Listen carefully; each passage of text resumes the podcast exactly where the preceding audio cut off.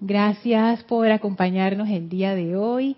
Vamos a comenzar como siempre hacemos con la conexión con la energía de los maestros ascendidos, quienes son los que descargan esta enseñanza. Así es que por favor, pónganse cómodos, cierren sus ojos, tomen una inspiración profunda, exhalen, respiren profundamente, relajándose, soltando toda tensión y lleven su atención al centro de su ser en el corazón, allí donde flamea esa victoriosa llama triple.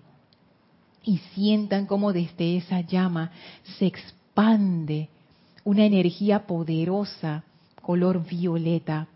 Es ese fuego sagrado de liberación desde el corazón del amado Maestro Ascendido Saint Germain, que ahora se expande a través de todo nuestro vehículo físico, etérico, mental y emocional cargándonos con esa energía de liberación, purificando nuestros vehículos internos, nuestras células, toda la energía de nuestros cuerpos.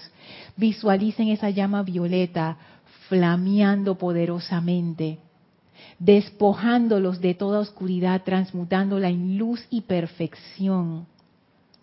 Y es tanta la luz que ahora esa llama va cambiando de color y se va tornando blanca, brillante hasta que ya no hay un color violeta, sino que estamos dentro de un puro óvalo de pura luz blanca flameante de la presencia radiante del amado Maestro Ascendido Serapis Bey. Y sentimos como el Maestro eleva nuestra vibración todavía más. Nuestra conciencia se expande y se abre y sentimos tangiblemente el fluir de la presencia de Dios en y a través de nosotros el Maestro nos bendice y abre un portal frente a nosotros, invitándonos a atravesarlo para acudir al templo de la ascensión en Luxor. Enviamos nuestra gratitud y bendición al Maestro y ahora atravesamos ese portal y estamos frente a un sendero dorado que atraviesa el desierto y junto a nosotros está la Maestra ascendida Nada que nos recibe con una sonrisa y con su característico silencio y nos invita a caminar con ella con un gesto hermoso. Y ahora avanzamos por ese sexto templo, caminando en ese sendero dorado de la mano de la maestra ascendida nada, de su radiación, de su amor divino. Le enviamos nuestra gratitud por esta oportunidad que tenemos de estar junto a ella, de recibir su enseñanza, su conciencia, su amor. Y sentimos como la maestra nos envuelve todavía más en esa radiación tan especial de ella. Y vamos a permanecer en esta comunión amorosa mientras dura la clase. Tomen una inspiración profunda exhalen y abran sus ojos. Bienvenidos nuevamente a este espacio, Maestros de la Energía y Vibración. Gracias por acompañarnos el día de hoy. Voy a rápidamente ver acá. Estoy por los dos chats, el chat de Skype y el chat de YouTube. Por Skype nos saluda Consuelo desde Estados Unidos. Bendiciones Consuelo, gracias. Aquí veo reportes también de Juan Carlos Plazas desde Colombia. Dice que de que el primerazo, de una vez fue el primer chat que llegó. Gracias Juan Carlos y gracias por reportar que se ve bien de audio y de video.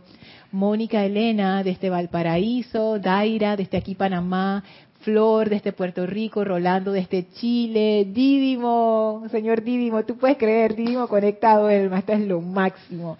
Didimo aquí en Panamá, gracias. Martín, no me dice de dónde es, pero manda un corazón violeta, gracias.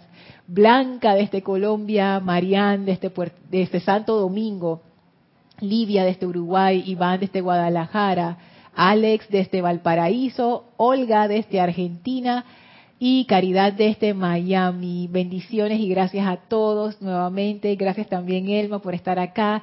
Gracias a los que están escuchando en vivo, gracias a los que escucharán en diferido, en especial a nuestros hermanos que están del otro lado del Atlántico, que siempre se conectaban a la clase cuando eran las cuatro y media, no han sido olvidados. Gracias por ser parte de esta comunidad, no solamente de esta clase, sino de toda la, la comunidad. Y antes de sumergirnos ya a la radiación, tenemos varios anuncios. El primer anuncio que tengo es que este sábado continúa el curso de la enseñanza de los maestros ascendidos. Este sábado van a dar el tema de la jerarquía espiritual. Y es un tema bien interesante porque ahí uno se entera de esa estructura, de, de cómo, cómo está estructurado esa, ese, ese gobierno divino desde el punto de vista interno para nuestro planeta. Entonces va a estar súper interesante.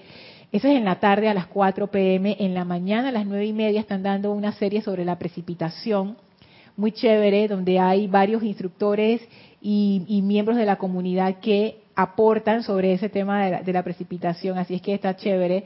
Van por el elogio y morión, el tercer paso de la precipitación. Eh, creo que van a entrar al cuarto este sábado, porque uno nunca sabe. A veces uno piensa que va a entrar en el tema y hay cosas del tema anterior y tú sabes, ¿no? Que es aventura total. Y el domingo tenemos una actividad muy especial, es el servicio de transmisión de la llama de la liberación del Maestro Ascendido Saint Germain.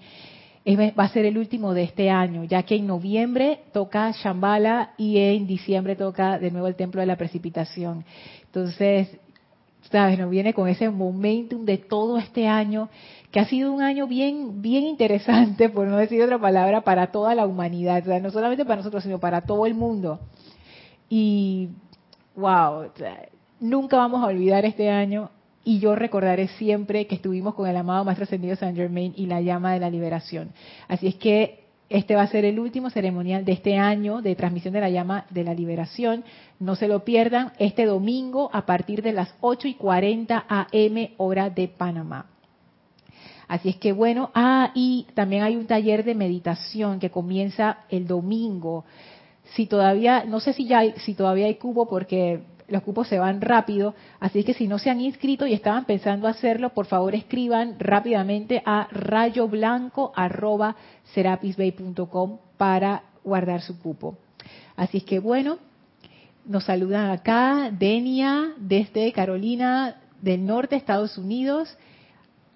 Ángel nos saluda no nos dice de dónde, pero saludos también. Y Marlon, desde Estados Unidos también. Gracias por saludar, gracias por reportar sintonía, gracias por estar aquí, gracias, gracias, gracias. Esto, estas clases de verdad que son una bendición. Hablaba con, con Elma, que bueno, por lo menos para nosotras dos, la maestra ascendida Lady Nada entró como quien dice, barriendo, moviendo, cambiando y, y quitando las, ¿cómo se llama eso? las cortinas, abriendo las cortinas y para que uno viera lo que hay allí, wow, o sea. Poniendo orden en uno mismo, en la personalidad de uno, Lorna. Así mismo, yo, yo me río porque yo le decía a Elma, hay cosas que yo comparto en la clase y hay cosas que no, y, ustedes ni se imaginan. Entonces es, como que, wow, o sea, yo, yo no me imaginé que al entrar al sexto templo iba a ser así. Bueno, pero es lo que es y de verdad que a mí me está encantando esta, esta, este camino por, por donde estamos agarrando. Porque también le contaba a Elma que nosotros hemos estudiado ya en clases, hemos visto la conciencia, yo creo, de todos los ángulos que se nos ha ocurrido hemos examinado la conciencia del yo soy, vimos lo del alma. Antes, en las otras clases, hemos visto la conciencia de los cuatro vehículos inferiores, conciencia externa versus interna. O sea, hemos visto un montón de cosas, pero yo nunca había como tocado eso que representa la personalidad. Para mí la personalidad era algo que estaba como mezclado con la conciencia externa, con el ser externo, yo lo veía como que lo mismo y a veces los usaba incluso como sinónimos.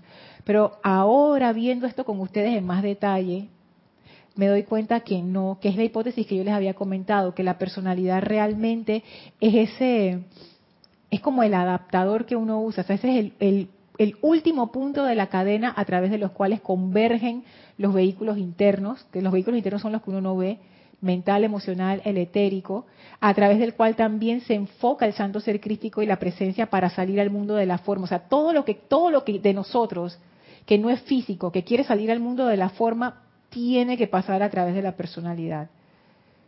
Y la personalidad realmente es producto de esta encarnación, que eso fue algo que vi con el señor Maitreya cuando estábamos dando el discurso este, que fue como que una de las últimas cosas que vimos que a mí me impresionó, porque fue la confirmación de que efectivamente la personalidad es solamente de una encarnación.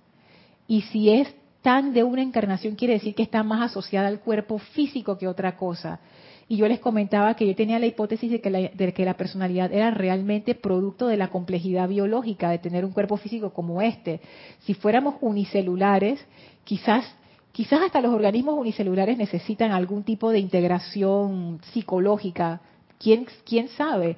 Pero no va a ser tan compleja como la que nosotros tenemos o la que los mamíferos tienen también, que los animales tienen personalidad. Cualquiera que observe animales se puede dar cuenta de eso, no todos son iguales, a pesar de que ellos eh, se comportan por el instinto.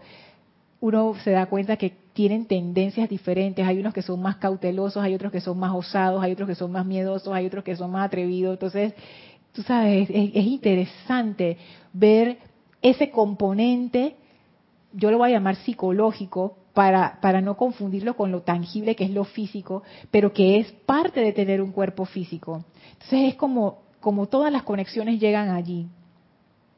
Así es que yo ahora estoy viendo la personalidad de una manera diferente y me doy cuenta de lo importante que es desde el punto de vista que todo lo que sale de nosotros tiene que pasar por ahí. O sea, no hay forma.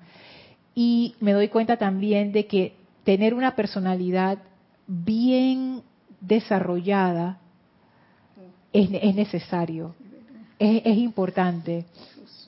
Sí, porque si no, imagínense si uno tengo una personalidad inestable, fragmentada, lo, que sale no, no representa lo que decía aquí en la clase, la dignidad, me acaba de venir esa idea, la dignidad, no va, esa presencia no se puede manifestar dignamente a través de una personalidad que está toda resquebrajada. Es que no puede. Por muy hermosa que es la presencia de cada uno de nosotros, si nuestras personalidades no están a la altura de esa presencia, nos manifestamos indignamente. O sea, es, es, una indignidad con la presencia, porque no estamos manifestando esa belleza, esa plenitud, esa energía. Estamos manifestando que la discordia que está acumulada en esa entidad que los maestros llaman el alma, que también hemos visto en clases anteriores. Entonces, wow, veo, veo eso de la personalidad como, como algo muy importante. Sí, Elma. Yo veo que la personalidad vive de la presencia. Sí. Esa es su energía, pero bueno, como él es así, no, quiere conducirse. Entonces, Lady Nada, lo, lo que me ha enseñado, que esa personalidad hay que trabajarla. Primero yo tengo que trabajar mi personalidad para después conocer mi Cristo. Si yo no conozco mi personalidad, yo no puedo conocer mi Cristo porque no sé hasta dónde Él da, hasta dónde Él hace las cosas. Es que tú sabes que yo también he empezado a darme cuenta de eso, porque y es justo lo que tú dijiste, y si alguno de ustedes tiene alguna, eh, alguna, ¿cómo se llama? No es opinión, consideración, alguna consideración al respecto, por favor compártala, porque eso es bien interesante. ¿Qué piensan ustedes? Si uno no conoce bien su personalidad, se le dificulta conocer el Cristo. Es, una de las cosas que dijo Elma, es algo que yo también he estado pensando. Si yo no sé hasta dónde llega la personalidad, o sea, hay veces que nosotros pensamos que nosotros somos la personalidad. Nosotros siempre pensamos que somos la personalidad. ¿Por qué? Porque estamos tan identificados con ella que no vemos los límites. Es como si uno tuviera puesto un disfraz y uno pensara que el disfraz es uno. A menos que tú empieces a darte cuenta que es un disfraz, tú no te vas a dar cuenta. Pero ¿cuál es la gracia de esto? Y fíjense con, esta, con este ejemplo. Para yo poder ver que tengo una máscara, de alguna manera yo tengo que alejar esa máscara de mí, porque si no, no la puedo ver, si la tengo puesta como.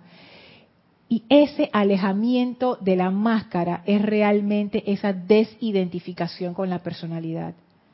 Cuando uno se empieza a dar cuenta, oye, yo no soy esto, pero si yo no sé qué esto es, yo no puedo hacer ese ejercicio, porque yo siempre voy a pensar que esto soy yo.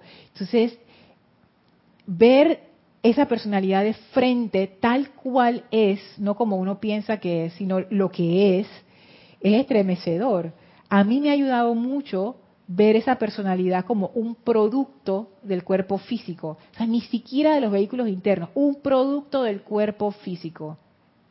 Ya. Y eso me ha ayudado a mí como a restarle importancia, que es algo que les he comentado y que voy a ir metiendo poco a poco en las clases, que la personalidad realmente no es importante. O sea, su función sí es importante, pero ella en sí misma no lo es. Y todas nuestras ofensas, todas las cosas que, no hemos perdonado, todo nuestro resentimiento, todas estas cosas tienen que ver con la personalidad. Porque cuando uno está en esa conciencia impersonal, uno procesa las cosas de una manera distinta, distinta. A veces uno piensa, oye, pero entonces si yo soy ese Cristo en acción, o si yo estoy en esa conciencia de amor impersonal, ¿qué quiere decir? ¿Que yo voy a dejar pasar las iniquidades y las cosas? No, no es que uno las, las maneja de una manera diferente. Uno se convierte en el amor divino y en el orden divino en esas situaciones. Uno se vuelve en una, en una presencia comandadora de esa energía. O sea, es totalmente diferente a cómo lo maneja uno cuando está en la personalidad, que es que uno se ofende, uno lo toma todo, ¿qué? Personal. Porque cuando uno está identificado con la personalidad, uno personaliza todo. Y eso hace muy difícil que uno pueda perdonar o que uno pueda utilizar el fuego sagrado, o que uno realmente pueda amar. O sea, se vuelve complicado. Lorna, sí. Es que lo que pasa es que cuando el Cristo quiere manifestarse, la personalidad distrae, lo distrae a uno que no permite que el Cristo entre ante esa manifestación de solución de escasez de, de, lo que la persona tenga, de enfermedad, lo que sea. Entonces, es, le da vida a lo que está viviendo físicamente y no permite que, la, que el Cristo se manifieste a través de esa vida. Es como un, muro. Entonces, yo, mira, yo me sentí muy incómodo con Lady Nada toda esta semana porque tengo que conocerme yo para saber cómo yo voy a encontrarme con mi Cristo si no he puesto orden en mi, en mi personalidad. Me dejo llevar por la corriente. Así es. Así es, porque cuando, exacto, o sea, uno le da prioridad. ¿A qué uno le da prioridad en su vida? A las cosas que a uno le importan más, obviamente. las prioridades de uno son las prioridades de uno. Y, uno puede hacer una lista de prioridades. Y que, mira, estas son mis prioridades. Pero en realidad eso no sirve de nada. Uno nada más tiene que ver en qué uno invierte su tiempo, en qué uno pone su energía. Esas son las prioridades. Sean cosas constructivas o no, hay que ser honestos en eso. Entonces, nosotros le damos prioridad a la personalidad. La personalidad siempre tiene prioridad y cualquier tendencia que venga de, esa presencia se va, se va a topar con esa personalidad que, está entronizada. O sea que el maestro ascendido Saint Germain, creo que es en instrucción de un maestro ascendido, él dice, o sea, tiene que quitarla del trono. Y ahora yo entiendo que eso es más literal de lo que yo pensaba, no es, no es una figura del idioma bonito, no, es que realmente está entronizada, la, la hemos entronizado porque no hemos comprendido, o sea, nos olvidamos de quiénes somos. Y claro, lo que estaba por ahí cerca, aquí, tú misma, pap, ahí está, mm. personalidad en el trono. Y entonces ahora, ¿cómo se baja eso de ahí? Ay, Dios. Bueno, vamos a ver qué, qué escribieron acá. A ver. Estoy subiendo, subiendo, subiendo, subiendo. Ah, Martín nos dice que es de Buenos Aires. Gracias, Martín, gracias. Merced, no, Ligia, que ya, me la aprendí en la clase de Kira. Ligia de este de Nicaragua. Dios te bendice, Ligia. Bendiciones, Ligia. Aquí vienes a, tu amada Elma, que te recuerda con amor. Todos te recordamos con amor, de verdad. Sabes que yo todavía me acuerdo de, esa limonada salada. Esa fue la primera vez que yo probé limonada salada cuando fui a Nicaragua. Y Ligia la hace cada vez que viene. Oh, lo máximo, me encanta. Yari desde Panamá, Lourdes desde Perú, Gaby, Gaby Barrio. Ahí Elma te manda una, una gran sonrisa, la que se está riendo ahí. Hola Gaby, Dios te bendice. Ángel desde México, México, gracias Ángel. ¡Ey, Gabriel, que saludos a Elvita! ¿Cómo? Abrazos a Elvita. Gracias igualmente. Ay, qué lindo, ustedes se, se, se sintonizaron. Janet desde Valparaíso, Sander desde Washington, Gaby que nuevo manda un montón de corazones hermosos. Ligia dice, más abrazos para Elmita. Gracias, igualmente. Desde Nicaragua. Rosaura, desde Panamá, bendiciones. Lilian, desde Uruguay. A ver, Angélica dice, bendiciones Lorna y Elma. Ay, qué lindo. Gracias, estoy aceptando. Un fuerte abrazo para ti también, Angélica. Respecto a una personalidad fragmentada, ¿podrías dar un ejemplo de ah, un ejemplo de una personalidad fragmentada? Por ejemplo, quizá fragmentada no fue la mejor elección de palabra. Me refiero a una personalidad que, que, no, que no esté madura como personalidad, pues, o como la mayoría de las personalidades. Por ejemplo, una personalidad que es súper ansiosa y, que le tiene miedo a todo y que todo es una cosa y todo y todo es una angustia y no sé qué y se te va. Por ejemplo no eh, cuando uno es muy ansioso a veces uno se pone a pensar hasta todas las cosas que pueden ocurrir que jamás van a ocurrir. Tu emocional siempre está como estremecido eh, tu etérico siempre está recordando cosas y que te acuerdas cuando me pasó esto malo y no sé qué no sé qué y tu cuerpo somatiza eso. Entonces tú empiezas a tener manifestaciones, por ejemplo, alergias o situaciones que tú no sabes y que me siento rara y no sé qué, y es todo el estrés acumulado, toda esa química del cuerpo que se despierta cuando uno está en ansiedad. Y el problema no es que uno se sienta ansioso a veces, porque eso pasa, sino que se vuelve algo que uno no puede controlar. Por ejemplo, una personalidad que no sabe interactuar con las personas. Por ejemplo, imagínate que estamos Elma y yo trabajando en la cocina y Elma me dice, oye Lorna, eso, eso está al revés, está mal, lo pones de, ya. ¿Cómo tú me vas a decir eso? No sé qué. Pongo a llorar o, le grito a Elma cuatro, cuatro locuras. Porque tú, ¿por qué me dijiste esa cosa así? Elma dice, pero si yo me te dije que estaba al revés.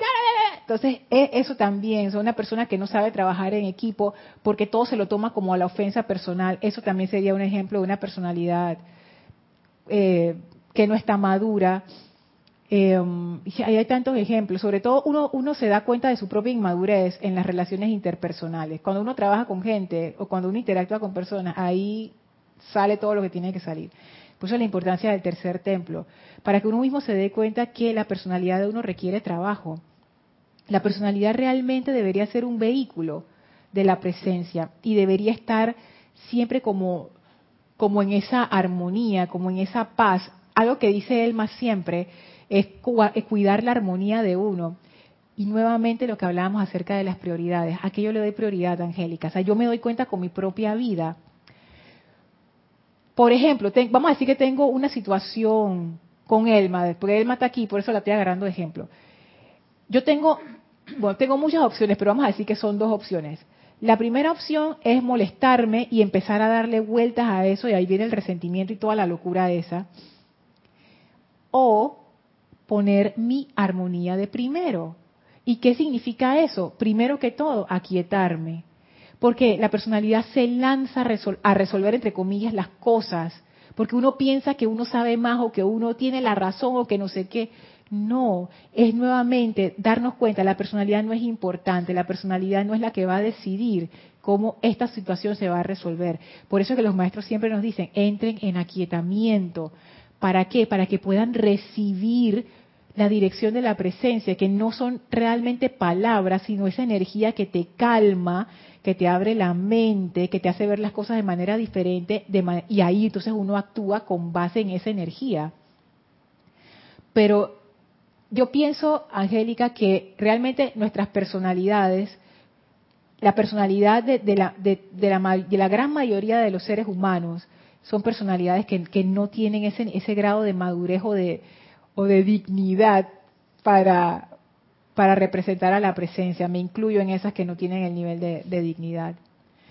Y yo he conocido pocas personas que yo puedo decir, que, wow, esta, esta persona está a otro nivel. Y digo persona en el término correcto de la palabra, porque estamos, estamos hablando de la persona, o sea, del rol que está jugando esa presencia en esta encarnación.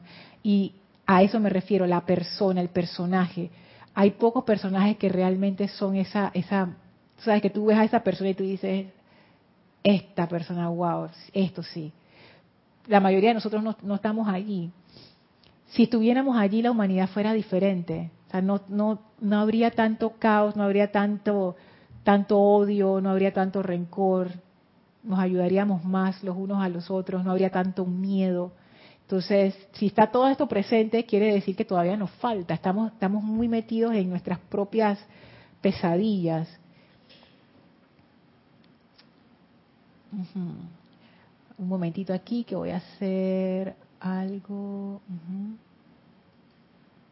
Listo. Ok, sigo leyendo. Ajá.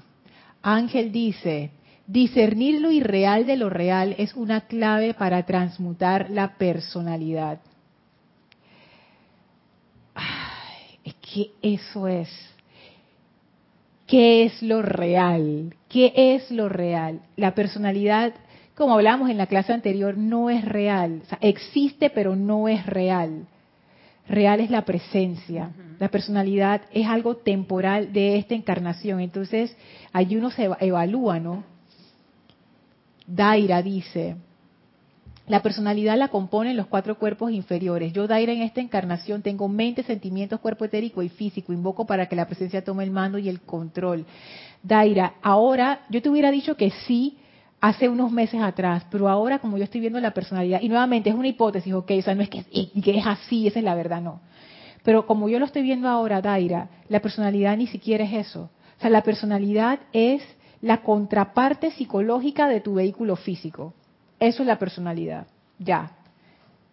Y a través de esa personalidad se expresa el mental, el etérico, el emocional, la presencia, el santo ser crítico y todo lo que está detrás, el alma, que es el acumulado ese de discordia.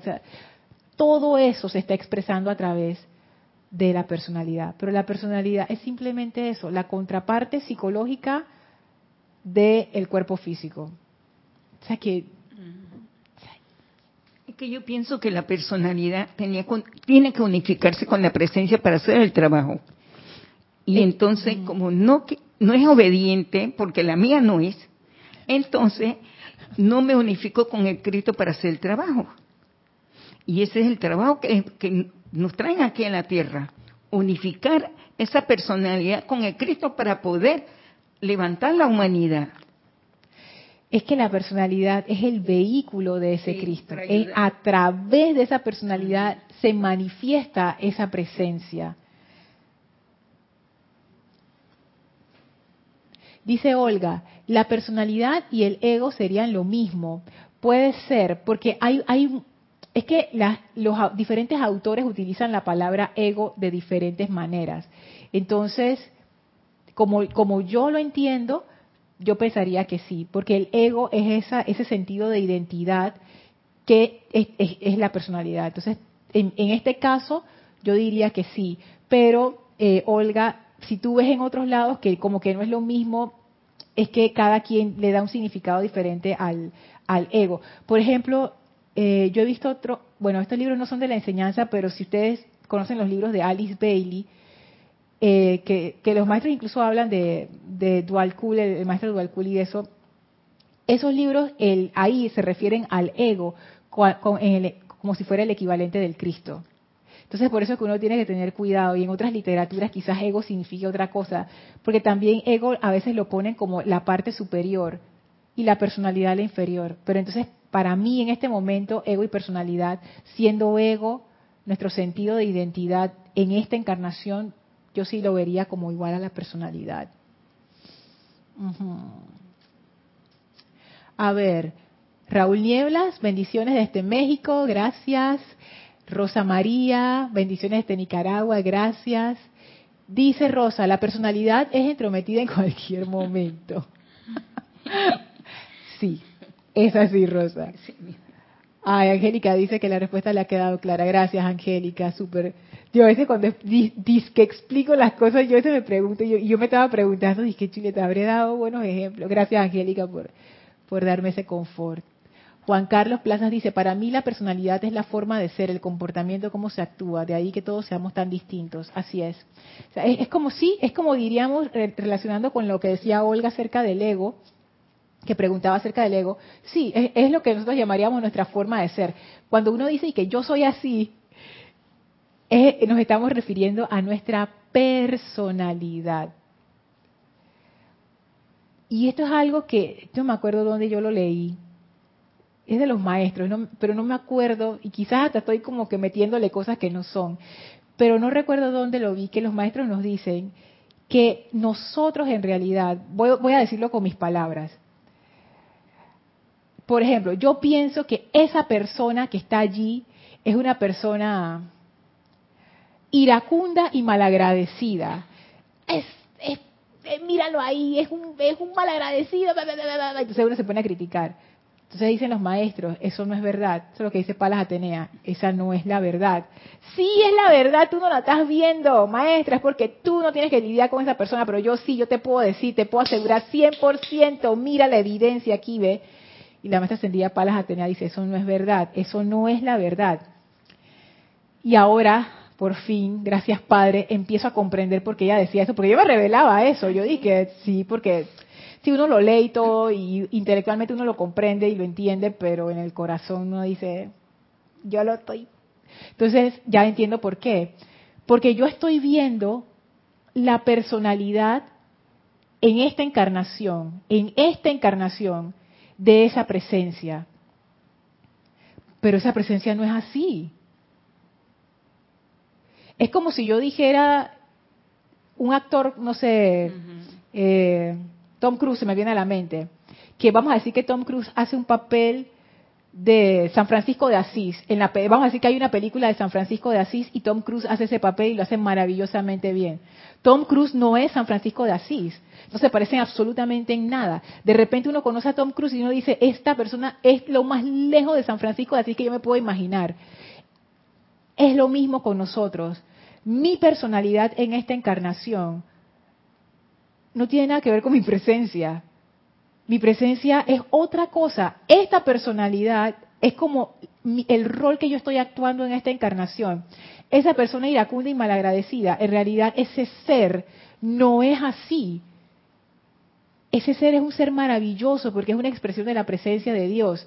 Lo que yo estoy viendo que no me gusta es la personalidad, la máscara que tiene puesta ese ser. Pero ese ser no es así. Es como si voy a agarrar a, Raxa, porque te acabo de ver en los comentarios. Vamos a decir que Raxa se pone una máscara de lobo. Yo digo, tú eres un lobo horrible, pero Raxa no es un lobo. Raxa es una persona que tiene una máscara de lobo. Ese lobo es espantoso y yo detesto a los lobos. ¿Pero qué tú estás hablando? Le diría la amada Palas Atenea. No confundas, eso no es verdad, Lorna. Eso no es verdad, eso no es un lobo. Ese es Arraxa, que es una persona maravillosa. No, eso es un lobo, es espantoso. Entonces eh, ahí es donde nosotros estamos. Nos ponemos nuestra atención en la personalidad porque pensamos que eso es. Pero en realidad nuestra presencia yo soy no tiene nada que ver con la personalidad. Y para mí, tú sabes que, Elma, eso es un gran confort, porque a veces uno se juzga duramente diciendo, yo no puedo ser esa, esa presencia yo soy. Mira cómo, mira el desastre de mi vida y yo como persona. Tu presencia no tiene nada que ver. Nosotros somos como quien dice una más de las miles de personalidades que ha tenido. Es como el mendigo que él tiene otra personalidad y nadie piensa que, ah, mira cómo está sucio, cómo está, pero ese señor está bien unificado con la presencia, ese mendigo. Ah, pero tú estás hablando del mendigo del sexto templo. Sí. Ok. Es que puede ser, por ejemplo, uno ve a una, en una persona, en una encarnación y uno ve, ah, esa persona, mira, qué desastre, drogadita, no sé qué. Bueno, eso es en esa encarnación. Porque puede ser que en la encarnación pasada haya sido algo totalmente diferente y puede que la encarnación que venga sea algo totalmente diferente. Y aunque dicen los maestros que la tendencia es la misma, o sea, como que uno trae como que las mismas mañas encarnación tras encarnación por el alma, que ella siempre se expresa, de todas maneras las personalidades son diferentes. O sea, yo no sé en la encarnación que viene o en la que fue como yo era. De seguro yo me encuentro y yo ni me reconozco. Puede ser que era hombre, puede ser que era mujer, puede ser que era gay, puede ser que era quién sabe qué. Y quizás la personalidad que yo tenía en esa encarnación choca con mi personalidad de esta encarnación, porque no tienen nada que ver. Es algo temporal, es, uno se la quita y ya. Entonces, juzgar a otros por la personalidad es una trampa. Sí. A ver.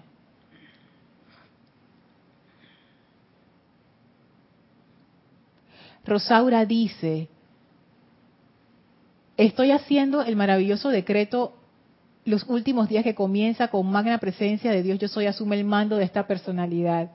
Ese también yo, yo lo hago. Dice que lo hago por varios días, después descanso, después lo tomo, porque es un decreto maravilloso. Arraxa dice, bendiciones. ¿Cómo hacer para enamorar a la personalidad y hacerla una con el yo soy? Que quiera casarse y ser fiel. Tú sabes que yo he pensado también en eso, Arraxa. Le he dado vueltas por varios lados. Y yo pienso que la clave es como les decía, del sexto templo. El sexto templo es un templo extraño, el sexto rayo también. Para ir hacia adelante hay que ir hacia atrás. Para poder hacer eso, yo lo que tengo que hacer es quitarle importancia a la personalidad. Eso es lo, es lo que es menester hacer. La personalidad y lo impersonal. La personalidad, lo personal. La impersonalidad, la presencia. Si yo quiero moverme hacia la presencia, yo necesito ser más impersonal no ser más impersonal, sino que entrar más a la impersonalidad. Y para yo entrar más a la impersonalidad, necesito quitarle importancia a la personalidad. Y esto yo lo he estado practicando, no siempre me funciona, pero yo estoy usando el método del maestro ascendido Saint Germain, que él usa mucho afirmaciones cuando el maestro da afirmaciones, noten que él, él, lo hace en, generalmente en mi instrucción de un maestro ascendido y pláticas del yo soy, ahí él las usa bastante y él tiene afirmaciones para todo. Y noten que él siempre dice, digan esto varias veces al día, o digan esto seguido, o digan esto cada vez que recuerden. ¿Por qué? Porque para trabajar con la personalidad, uno lo que necesita es programarla esto, es básico y sencillo, es como los niños aprenden a través de la repetición. Esto no es nada misterioso ni místico, esto, esto es algo conocido. Los niños aprenden repitiendo, repitiendo, repitiendo, repitiendo hasta que uno aprende. Los adultos también. Entonces, yo lo que hago es que utilizo el mecanismo de las afirmaciones para ir quitándole atención a la personalidad. Entonces, yo todos los días tengo, tengo como unos puntos que yo leo. La personalidad no es importante, la personalidad no es dueña, la personalidad no tiene nada. Y lo voy diciendo, pero no desde un punto de vista de, de, de menosvalorarme, porque tampoco es por ahí. Es simplemente verlo tal como es. O sea, la personalidad no es importante, es simplemente un vehículo de esta encarnación. La personalidad no es importante la personalidad no es importante. Y noten que yo no estoy autoflagelándome, yo no estoy diciendo, yo no sirvo para nada, soy un desastre. No, es simplemente reconocer la personalidad no es importante. ¿Y qué pasa, raza, cuando yo hago eso? Yo me doy cuenta que mis reacciones son diferentes. Porque si yo pienso que algo no es importante, a mí eso no me molesta. Ah, eso no es importante. Yo no le pongo atención, exactamente. Entonces, ese es el truco con la personalidad. La personalidad no es importante. Yo la, primera vez que esto me empezó a funcionar fue una vez que yo estaba conduciendo y a veces uno tiene reacciones viscerales cuando uno maneja y yo me puse a pensar, yo me puse a hacer la afirmación, oye, nada de esto de la personalidad es importante, nada de la personalidad es importante, nada de la personalidad es importante. Pasó de todo y yo tranquila como si nada, y ahí yo me di cuenta, mira, es esto. Cuando uno piensa que algo es importante, uno le da su atención, y cuando eso tiene tu atención, te tiene. Donde quiera que pongas tu atención, ahí estás tú y en eso te conviertes. Entonces, esta es la cuestión. Hay que quitarle atención de la personalidad. La personalidad. ¿Y cómo uno quita la atención? La personalidad no es importante. Y eso, eso es como un mecanismo natural. Lo que uno piensa que es importante, tu atención se va para allá. Si tú piensas que no es importante, tú ni piensas en eso, entonces la personalidad no es importante y te vas con esa y te vas con esa y ya uno va viendo que las reacciones van bajando y uno tiene más control. Y es que, y es que en realidad la personalidad no es importante. Angélica dice, por ejemplo, alguien con donaire y dignidad conocido podría ser el Dalai Lama. Ajá, lo que diga, ilumina a quien lo escucha, lo conforta. Es que es que su personalidad se ha rendido para que la conciencia pueda decir lo que es correcto. Bueno, pudiéramos usar al Dalai Lama como un ejemplo. Y yo pienso que sí. Yo he leído, yo no conozco al Dalai Lama, ojalá lo conociera, pero yo he leído acerca de personas que lo han conocido, que han quedado impresionados, Angélica, precisamente por eso que tú dices. Decía uno que el Dalai Lama a veces a, mandatarios internacionales como que les choca. Y te voy a decir por qué como que les, choca. Porque dice que cuando el Dalai Lama llega, él saluda a todo el mundo. Y cuando él te saluda a ti, él como que te da toda su atención y su amor. Pero después él saluda a la persona de al lado y le da toda su atención y su amor. Y después saluda a la persona de al lado y le da toda su atención y su amor. O sea, si tú piensas que a ti te saludó así porque tú eras el, no sé, el presidente de Panamá. No, el muchacho que está atendiendo la mesa, el Dalai Lama va y lo saluda con la misma atención y amor. Entonces, la personalidad le gusta distinguirse de las otras y competir y tú sabes tener como un estatus. Y el Dalai Lama, como, y esto es muy interesante, ya lo sabemos, ¿no? Como es adentro, es afuera. Si tu personalidad no es importante, la personalidad de los demás tampoco. Entonces tú con todo el mundo eres la misma luz para ti no hay diferencia entre el, ejemplo del mendigo que decía Elma y el presidente de una corporación. Sí que, pues si todos son iguales, todos son personalidades, todo, y, y, y es como que llega un punto en donde tu personalidad se vuelve lo que debe ser, simplemente un vehículo para la expresión de la presencia. Mira, para mí es importante lo que está diciendo, ¿sabes por qué, Lorna? Porque esa personalidad se basa en un lado y entra en la armonía porque no está poniendo la atención en su contorno. No hay agua, no hay esto, no hay esto. Eh, la persona, eh, el Cristo dice, no, eso no es importante. Importante es lo que dice para Atenea, lo que es amor, paz, opulencia, salud. Eso es lo importante del Cristo, no de la personalidad. Y entra la armonía. Sabes que pensando en lo que tú dices, Elmi, me pongo a pensar que a veces los maestros dicen, quiten su atención de la apariencia y pónganlo en la presencia. Y, me doy cuenta que esto tiene mucho que ver con la personalidad. Si yo pienso que la personalidad es importante, ¿dónde se va mi atención? A la apariencia, a lo externo. Para yo poder hacer eso, me doy cuenta ahora, yo necesito saber que esa personalidad no es importante porque es la forma de quitarle poder nuevamente. Lo que no tiene mi atención no tiene poder lo que tiene mi atención tiene poder, porque yo se lo estoy dando.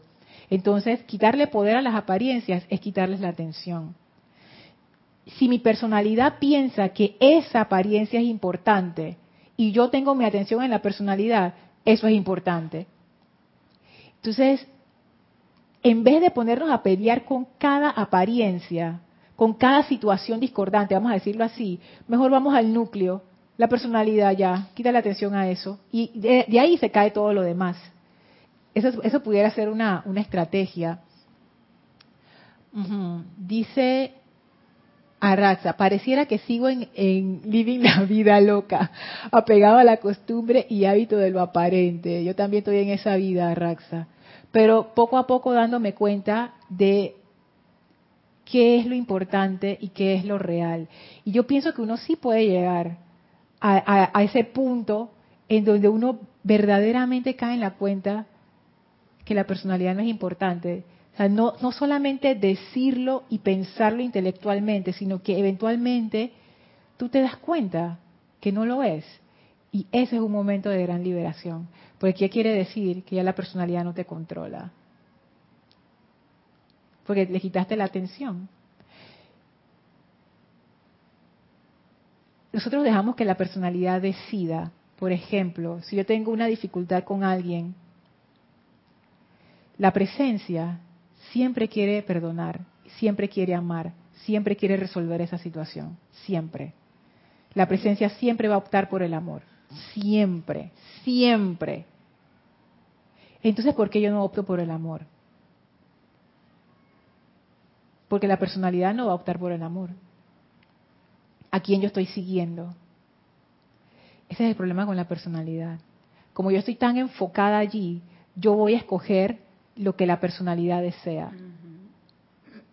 No la queda voz interior de la presencia, que es lo que me va a liberar y me va a llevar a la solución.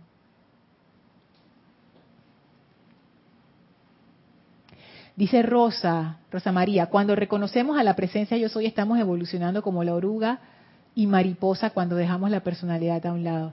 Yo pienso que sí, que es una transformación. Nada más que, que en el caso de la, de la mariposa y la oruga es más rápido. No me acuerdo como cuántos días, como 21 días, una cuestión así. En nuestro caso nos va a tomar un poquito más de tiempo. el tiempo que nos toma es proporcional no tanto a lo aferrado que estemos, sino al, a darnos cuenta de que la personalidad no es importante. El tiempo que a nosotros nos tome darnos cuenta que efectivamente la personalidad no es importante y le quitemos la atención, ese es el tiempo que nos va a tomar en transformarnos de oruga a mariposa. Livia dice, ¿puedes creer que acabo de dar en el grupo este tema? En Boletines 4, página 121, el maestro la describe espectacularmente. Ay, voy a verla, Livia, gracias por el dato. Dice Olga, poéticamente, se podría decir que la personalidad llegado el momento del sendero. Ah, se podría decir que la personalidad, llegado el momento en el sendero que se casa o se rinde a la presencia y ya es inútil para manejar los vehículos. Exacto. Yo pienso que sí. Sin embargo, no es que uno llega automáticamente allí, sino que uno tiene que hacer como una, no quiero decir esfuerzo, pero sí uno necesita como agarrar el control de esto. O sea, uno tiene que controlar hacia dónde está yendo la atención. La atención es, es, realmente lo que determina todo. Daira dice, el comportamiento iracundo y malagradecido de la personalidad que veo me muestra cómo es mi personalidad. Para otra persona, esa personalidad es amable y cariñosa. Al cambiar me perfecciono. Así es. Porque eso es, eso es otra cosa que tiene la personalidad. Yo me he puesto también a observar la crítica para ver por, por qué, por qué, por qué uno hace eso, por qué uno siente esa compulsión de criticar, ya sea audible o silentemente. Y yo pienso que es porque la personalidad tiene, tiene como su, su lista de cosas. O sea, Elma tiene que encajar en este listado que yo tengo aquí. Mi mamá tiene que encajar en este otro listado que yo tengo acá. Y mi hermano tiene que encajar en este otro listado. Y si se salen de esa lista, entonces ya hay problema. Ya empieza la crítica y la cuestión como que la personalidad siempre tiene sus condiciones y lo que no encaja en esas condiciones, palo con esa cuestión. Entonces, si, si uno se pone a ver, si mi personalidad es temporal, si mi personalidad es el vehículo de los vehículos, o sea, es como el, el último eslabón de la cadena por allá, tú me vas a decir que ese bicho va a decidir lo que yo hago con mi vida y mi energía, cómo yo voy a vivir, qué es lo que yo voy a lograr. O sea, que si mi personalidad dice, no, Lorna, tú no eres buena para eso, yo dije, ay, bueno, está bien. Y eso es lo que ha pasado en mi vida y en la de mucha gente. ¿Qué sabe la personalidad de lo que es vivir? ¿Qué sabe? Nada. Si nada más vino a la existencia en esta encarnación, tú me vas a decir que la personalidad sabe de lo que es ese gozo que la presencia es, de lo que es la libertad que la presencia es, de lo que es verdaderamente amar incondicionalmente. La personalidad siempre tiene condiciones. Y entonces yo haciéndole caso, pues. Dice Marco Antonio, lo podríamos entender, yo creo, si investigamos la vida de las personalidades antes de, ascender de los maestros ascendidos, cómo fluctúa, nos daría un norte. Sí, eso sería interesante. Ay, manda bendiciones. Gracias, Marco Antonio. Sí, eso es interesante, porque yo me acuerdo que la, la amada Madre María, ella hablaba acerca de una de las encarnaciones que ella tuvo.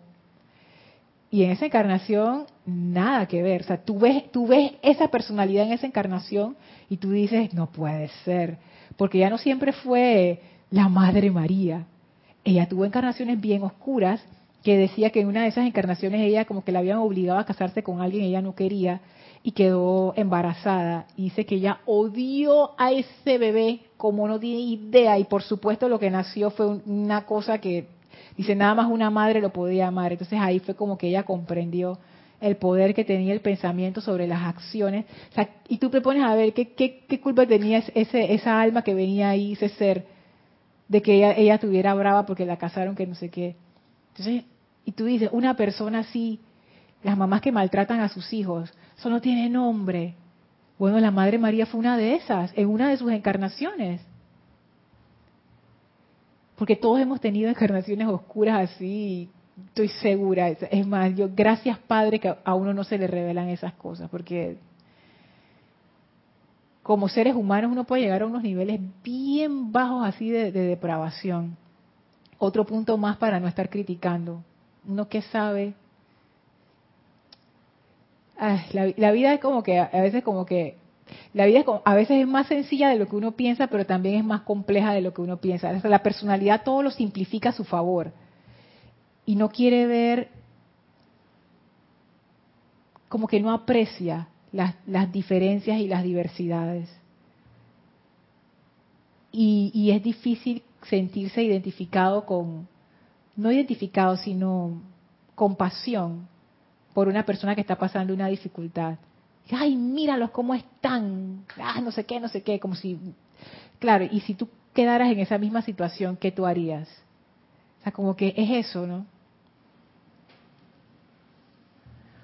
Juan Carlos dice, también se da uno cuenta que la personalidad parece que se heredara. Conozco gente que tiene igual comportamiento que sus padres. Mi hijo se parece a mí. Ajá. No es que se hereda, es que la personalidad, al ser producto de esta encarnación, es moldeada por las fuerzas de esta encarnación. Y cuando uno es niño, uno es moldeado por la gente que tú tienes a tu alrededor. Eso es inevitable, inevitable.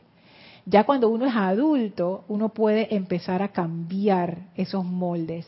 Si bien es cierto que la psicología dice que, que uno como que está formado cuando uno es niño y ya es poco lo que uno puede hacer después, eso no es cierto en realidad. Uno sí puede cambiar totalmente. Si eso es energía, o sea, la personalidad realmente es energía, uno puede darle la vuelta y cambiarlo a lo que uno lo desee. El problema es que nosotros nos quedamos siempre metiditos en el molde en que nos educaron y pensamos que ese es el mundo. Y eso no es. Entonces, no es que se hereda la personalidad, sino que las personalidades, al ser programables, son programadas por todo lo que tienen en su entorno. Bendiciones Juan, nos escribe este Colombia, Mavis, dice bendiciones desde Argentina, gracias Mavis. Dice Juan, pero para eso que dice se necesita tener un punto que en realidad la personalidad no sea importante. Es que, claro, esto no es algo, algo intelectual. O sea, no es algo intelectual de que la personalidad no es importante, pero yo no me lo creo.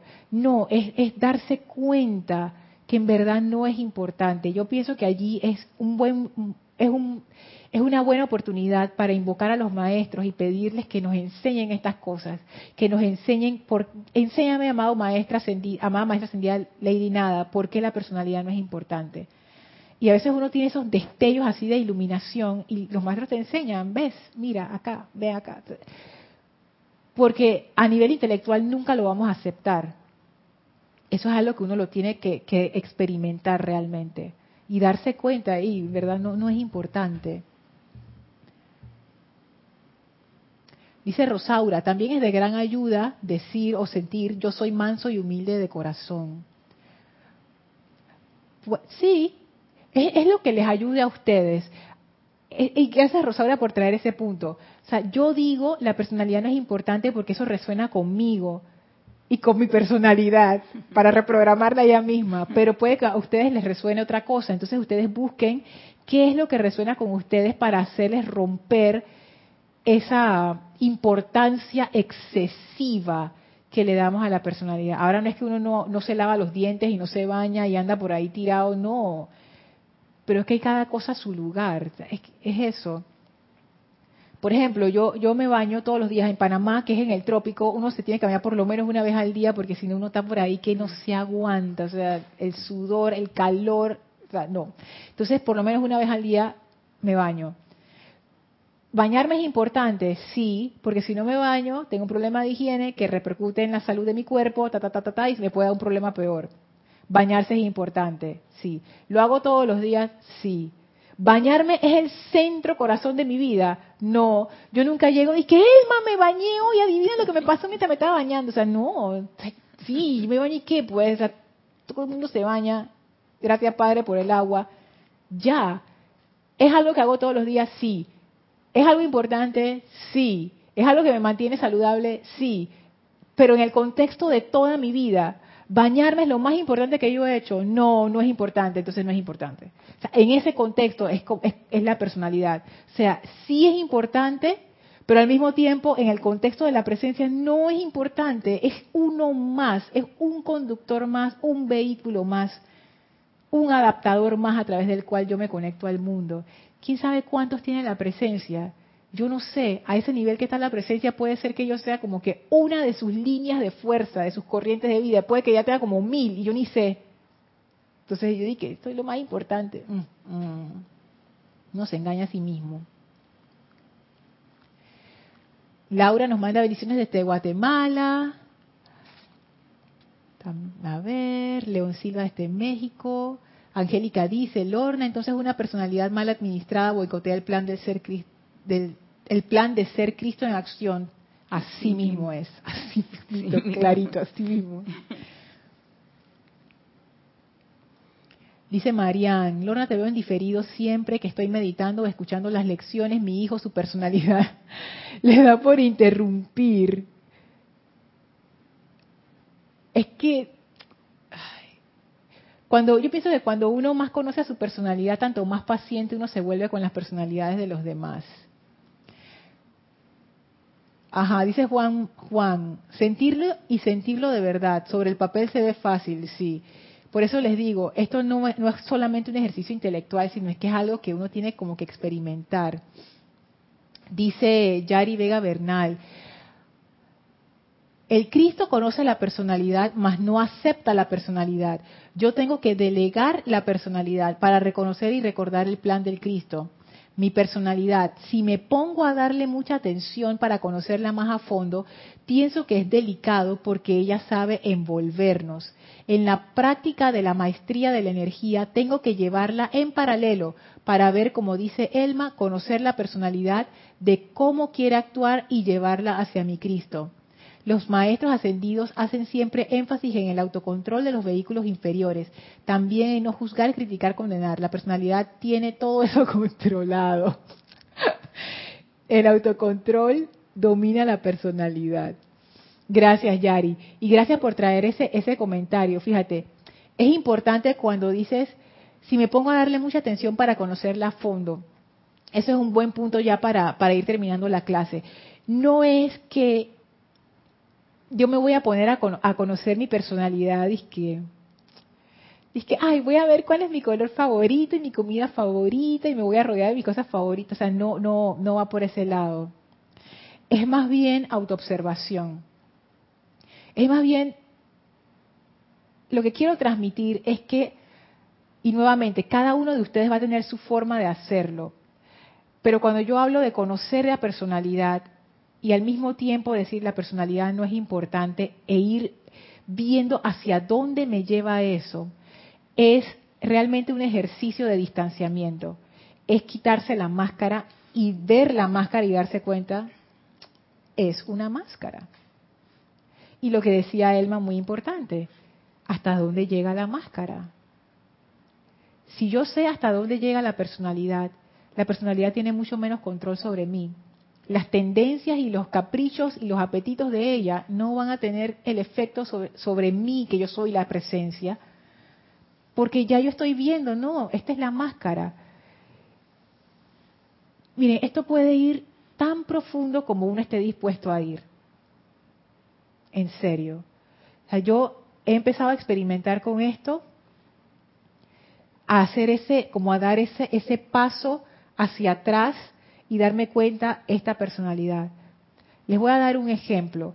Nuevamente, yo estoy experimentando. No, no, les estoy diciendo que lo hagan, porque yo misma no traigo estas cosas a la clase, porque estas son cosas que yo hago experimentando. Puede que funcionen, puede que no, puede que sean el camino correcto, puede que no lo sean. Pero yo he puesto a observarme hasta este punto. A veces yo tengo una opinión sobre algo. esto es una ilusión. Esta opinión es una ilusión. ¿Por qué es una ilusión? Porque viene de la personalidad, no tiene importancia. ¿Es esta opinión importante? No. Cosas que a veces yo pienso que, despiertan sentimientos así como fuertes. Y digo, ¿de dónde viene esto? Personalidad, esto no es importante. Los sentimientos, esa es otra. Una pregunta, entonces, el momento que empiezo a dar este, una disciplina a mi personalidad, yo pienso que ¿Qué algo se puede lograr. Claro que sí. Sí, porque es que yo tengo que disciplinarlo. Si él, él todavía ha hecho lo que le da la gana, entonces ya el orden divino tiene que entrar. Claro, y es lo que decía Yari, que yo veo, lo que dijo Yari es cierto, ahí hay un riesgo. Disciplinarla en qué sentido? Disciplinarla de una forma en que le quite atención, que le quite atención porque yo me puedo ir por el camino de darle palo a mi personalidad y por ejemplo que y usar y malinterpretar lo que estoy diciendo o interpretarlo de otra manera y decir, ahora yo voy a estar viendo mis pensamientos y mis sentimientos y cada vez que yo estoy pensando una cosa que no es, entonces mira lo que estás pensando, mira lo que estás sintiendo, mira lo que estás haciendo, no sirve, no sé qué. No va por ahí. La cuestión es quitarle atención, quitarle atención, quitarle atención. Esa es la disciplina. Esa es la disciplina. Por eso que les decía que el sexto rayo es un rayo extraño en todos los otros rayos uno hace una acción. En el sexto rayo es como una no acción. En vez de darle atención, yo se la quito, se la quito, le quito atención, le quito atención. Esto que estoy pensando, ¿de dónde viene? Personalidad, no le doy atención. Esto que estoy sintiendo, ¿de dónde viene? Hay veces que uno se siente como triste o desanimado, me ha pasado en estos días, y yo me puse a verlo, yo dije, yo pues me siento así. Y después me di cuenta, ah, yo me siento así porque estoy reaccionando a cosas que están ocurriendo que no me gustan. ¿Y a quién no le gustan? A la personalidad. Entonces yo estoy sintiéndome mal por la personalidad.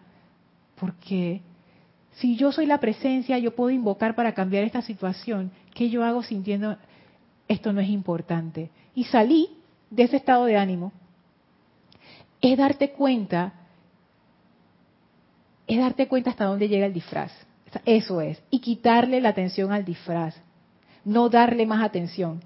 Quitarle atención, quitarle atención, quitarle atención. O sea, es, es eso. Oh. Y, ustedes se están dando cuenta el, el nivel de disciplina o de fuerza o de, no sé, de pericia, de habilidad que se requiere. O sea, la maestra ascendida, nada, ella definitivamente, ella, ella es un ser especial. Quitarle atención a algo que ha captado tu atención toda tu vida no es algo fácil, pero se puede hacer, se puede hacer. Entonces, esa es la forma de ir desapegándonos de la personalidad. Sí, Elma el momento que le quito la atención a algo, te voy a poner un hijo, le quito la atención a mi hijo lo que está haciendo, yo siento que no lo dejo crecer, porque lo tengo ahí detenido con mi pensamiento, miren lo que está haciendo, pero no, no busco la asistencia de la presencia, entonces no le voy a poner atención, la presencia va a resolver y yo tengo que tener fe y confianza en la presencia que me va a dar el apoyo. Y ahí él va a crecer y va a cambiar. Así es. Nada más para que sepan, los hijos de Elma son mayores de edad. Así es que no, no es el caso de un menor de edad donde uno sí tiene que dar la guía. Pero sí, o sea, uno quita su atención de eso y lo pone en lo que uno quiere, la solución. Amada presencia de Dios yo soy, vela porque esto se resuelva. Y quito mi atención de lo que no quiero. Es sencillo, pero en la ejecución, como decía Juan Martes, en el papel todo se puede, a la hora de la hora, pero es que eso es lo que hay que hacer. Y esto es, esto es, esto es relax, esto es tranquilo, cada vez que uno lo vea, uno le quita la atención. La, la clave es hacerlo una y otra vez, una y otra vez, una y otra vez, una y otra vez, porque es por repetición. Uno, esto va a parecer una locura, pero uno puede entrenar a su personalidad a no ponerle atención a la personalidad uno puede entrenarla como uno quiera. Es como una masilla, tú le puedes poner la forma que tú quieras. Bueno, vamos a terminar acá con, algunos comentarios. dice Angélica, por, por, algo es el exhorto, conócete a ti mismo. Así mismo. Exactamente, así, mismo. es.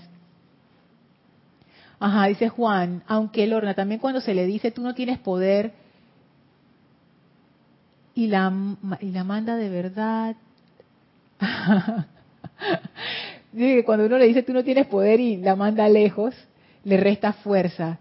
Es que, tú sabes que Juan, es que ese, ay, mira por dónde ya va la hora, 8 y 5. Eh, es, ese decreto de tú no tienes poder, hay que hacerlo con la conciencia correcta.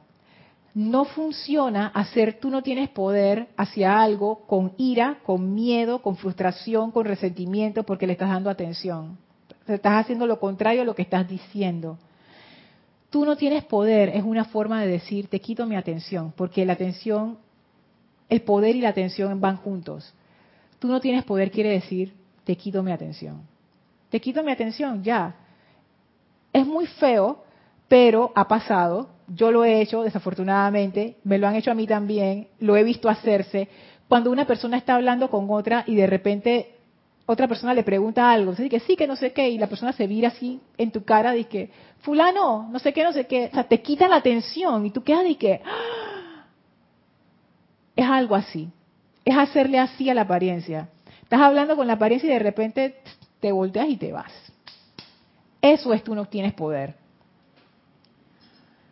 Ok, Daira, nos damos cuenta que la personalidad tiene la atención en la presencia cuando experimentamos y manifestamos en nuestro alrededor las cualidades de la presencia. Exacto, porque ya no son las de la personalidad. Martín dice, en esta sociedad creo que muchos asumimos a la personalidad como grado de responsabilidad. Ese comentario no lo comprendí muy bien. De repente en la próxima clase, Martín, haces, expandes el, el comentario. Bueno, ya vamos a terminar acá. Eh, antes de terminar, vamos a cerrar los ojos para enviarle nuestra gratitud a la maestra ascendida Lady Nada. Gracias por esta clase, visualícenla a ella al lado de ustedes, envíenle su amor y su gratitud, sientan ese abrazo de amor de la amada maestra ascendida Nada, sientan esa luz desde su corazón que los envuelve. Nos inclinamos ante ella con gran reverencia, gracias por esta enseñanza y ahora la maestra ascendida nada abre un portal frente a nosotros y atravesamos ese portal y regresamos entonces donde nos encontramos físicamente. El portal se cierra y nosotros aprovechamos para expandir esa energía de amor divino a todo nuestro alrededor. Tomen una inspiración profunda, exhalen relajados, suavemente abran sus ojos. Muchísimas gracias por todos sus comentarios. Ya en la próxima clase sí vamos a entrar al tema del, mendigo fase 2, que es el mendigo que está en el sexto templo. Pero era importante que viéramos esto de la personalidad y qué es esa personalidad, cómo la conocemos y cómo hacemos, como dice Arraxa, para que se case con la presencia y le sea fiel por siempre. Así es que bueno, muchísimas gracias. Recuerden este domingo, servicio de transmisión de la llama, 8 y 40 AM hora de Panamá. Y bueno, muchísimas gracias, gracias Elma y gracias a todos ustedes, mil bendiciones.